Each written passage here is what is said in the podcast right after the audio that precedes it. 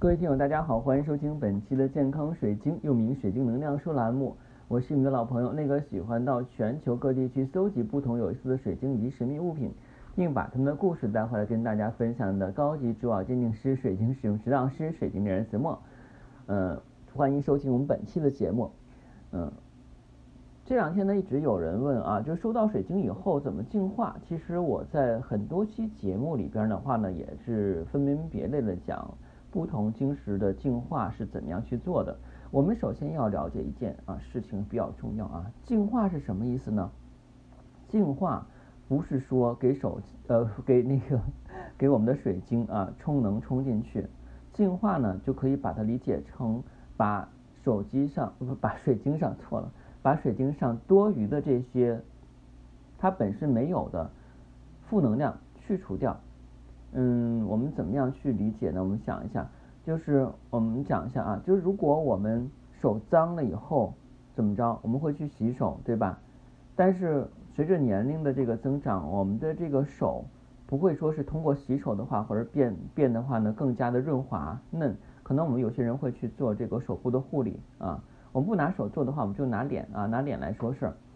嗯，拿脸来说事儿，就是说，哎，有些人的话呢，可能。他就是会经常洗脸，脸是洗干净了，但是抵挡不出它长皱纹的痕迹。这时候有人会做什么呢？哎，做整容啊，做这个什么拉皮儿啊，做什么抽脂这些啊。当然我是自己不会去做的，我是男性，而且我对我的颜值自认为还行哈。当然你们看不到颜值也无所谓。那这个就可以把它理解成我们的水晶净化。水晶净化呢，就是说可以把水晶里边。由于我们讲二氧化硅是有吸附效应的，它会吸取很多不同的负能量，因为它吸收了负能量的话呢，才能保证我们的能量充沛。但时间久了，就像茶杯里的水要满了，我们就要把它清空。那这个时候我们就要去消磁，消磁其实就是去除负能量，这是很重要的一件事情。但是它是去除负能量，而不是给它增加能量。增加能量的话呢，是激活，是激活能量之后的话呢，这个是增加能量。就像我问你一件事情，可能你就知道了。那手机我们每天都是要充电，对吧？我一直想用手机做例子，因为大家离不开手机。手机是要充电，但是你能保证你手机用十年之后那个电池一样都很好用？我觉得我的手机电池用了两三年之后就要换一块儿啊，换过好几次电池，因为我手机一直舍不得去换新的，比较抠，金牛座的特性啊。所以在这种情况下呢，我们的水晶啊激活。是往里充能量，净化是把它多余的吸收的负能量排除掉，这就是存在了我们之前讲的水晶用一段时间以后，我们就需要去换掉换新的水晶啊，这个是后话。我们现在就讲的就是净化，关于净化的事情。最简单来讲的话呢，就是特殊性水晶的话，用特殊性的方法，比方说月光石肯定用月光净化，日光石肯定用日光净化，对吧？海蓝宝的话用水净化没有问题啊。那还有一些其他的不明显的啊，我们之前讲了万用方法的话，就是音波法啊，用这个呃水晶波啊，或者是铜波啊，来去用声音净化啊，或者是高频振动都没有问题。但是青金石跟绿松石这两个独特的存在是不行的，因为它又怕水，硬度又低，呃，而且的话呢，你高频振动很容易把它震碎了，所以只能用声音净化。当然，如果你能量强大的话，用冥想净化法也可以。前提是你自己平时的话呢，有做一些这个学习啊，嗯，功课，就是说你的能量值是比较高的，那没有问题。如果你只是作为一个水晶爱好者来讲的话呢，可能你去这种冥想净化法根本就没有任何意义，嗯。那就像我们讲一个会武功的人啊，那个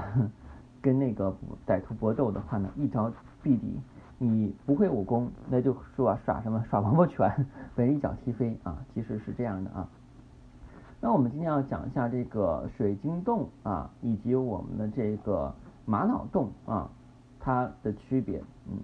我们都知道水晶洞啊，它是力量很强大的。昨天我两点多钟的时候睡不着，发了一个朋友圈，就是发了一个呃关于水晶的一个百科常识。这个时候我们合作的一个女巫啊，她是做女巫权杖的啊，然后女巫就说说我还是喜欢乌拉圭的紫晶洞啊，我说我不太喜欢紫晶洞，我说那个能量太强，吸附性太强。她说可以净化水晶。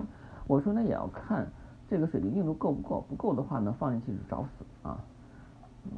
然后就是因为就是两个人比较熟了嘛，他做这个行业比较长时间了，所以。的话，我就跟他说这些，大家都能够心就是心照不宣啊。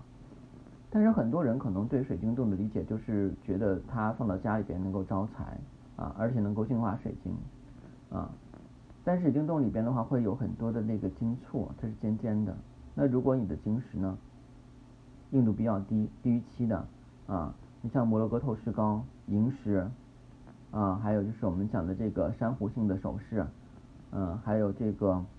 嗯我们的紫云母、舒俱来，你放到晶洞里边，如果是外表很光的或亮面的，放到晶洞里边很容易被那个尖儿哎划伤啊，因为它硬度低嘛啊。就像你拿鸡蛋碰石头，最后倒霉的是谁？啊，倒霉的是鸡蛋，是不是？那老人老老老有人跟我抬杠说，老师，威力，我把鸡蛋放在冰箱里边，我冻它一下，冻成硬邦邦的，我去碰那个石头，石头片儿，那片儿是薄薄的嘛，那肯定是石头就碎了啊。嗯，这个是特例啊，你不要跟我抬杠，我们说我们说这个正常的现象。那所以在京洞使用的时候的话呢，就需要格外小心，要注意。而且你如果家里人口不多的话，你还不能够用京洞，因为京洞的话呢，嗯，会经常吸收我们的阳气，所以我是不太喜欢京洞的。嗯，我家里边也不买京洞，但是我对玛瑙洞还是比较情有独钟的，因为玛瑙洞的话属于隐晶式的这种晶体，说白了玛瑙洞就是玉髓啊，玉髓洞。那玛瑙洞的话呢，它就会比较好一点。因为玛瑙洞的话呢，能量不像紫晶洞那么强，而且的话，它是里边那个晶簇就比较小，尖儿没有那么锋利啊，所以是比较好的。嗯，玛瑙洞的作用是这样的，嗯，如果就说你里边的话呢是有这个水啊，当时在玛瑙的话呢，由于辨别不清的话，切开以后的话，水分蒸发，外层会玛瑙，里边会有很多许白啊，许多这个雪白结晶。剔透的这种大片的这种啊水晶结晶啊，犹如在神仙居住的洞府一样，这也是能量聚集的一个地方。通常呢，一切两半分开啊，这时候就是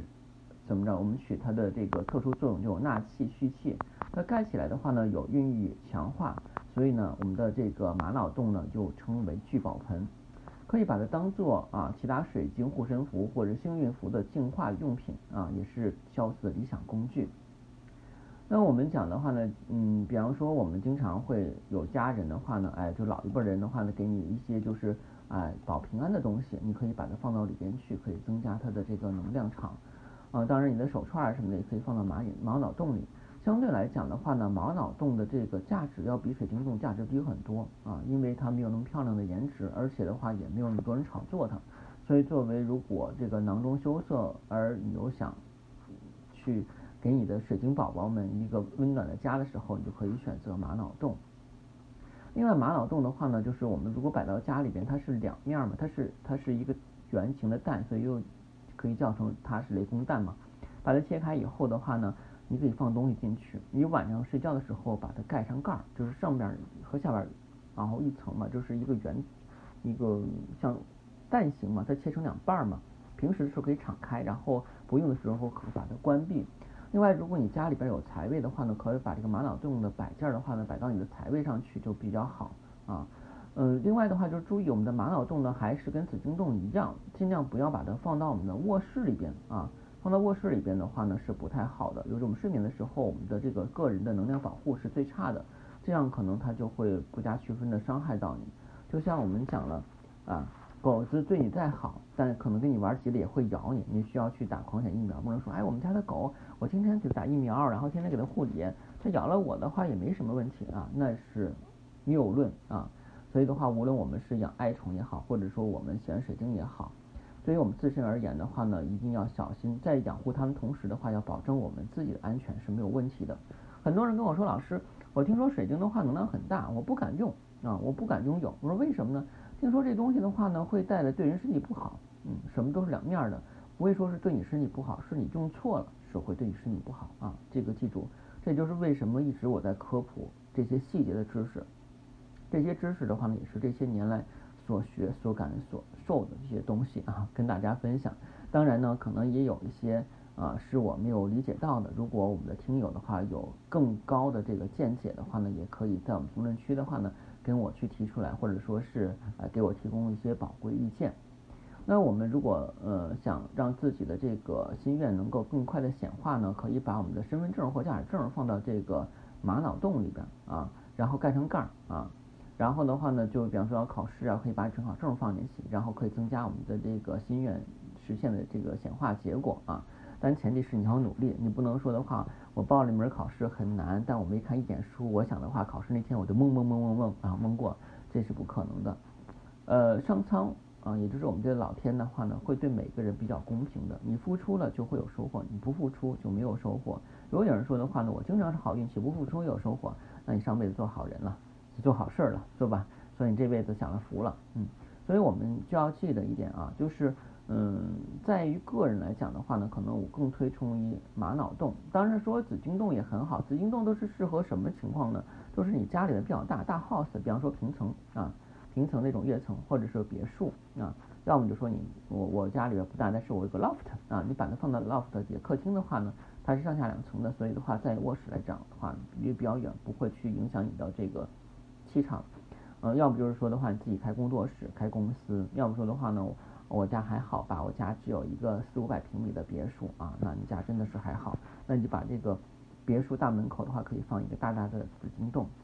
然后迎来送往的时候，就会紫金洞帮你去挡一些煞气啊，这个可以作为它的用法。那一般人来讲的话呢，就是如果你居住条件少，比方说一室一厅的那种，或两室一厅的，然后人口又多，有啊。老公啊，你自己，还有你的孩子，还有你的爸爸妈妈，还有你的这个公公婆婆啊，或者是以后的越来岳父岳母啊，家里还不止一个孩子，两个和三个孩子，但是居住环境比较小。在这种情况下的话呢，你也可以准备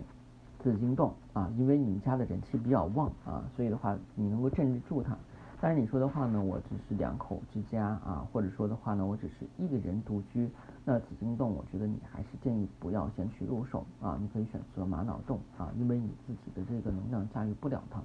那有人说，老师，我是水晶爱好者，我有家里很多水晶，然后需要净化，是不是要准备紫金洞？未必，你要区分这些晶石，它本身来讲有哪些的话呢，是硬度可以跟紫金洞相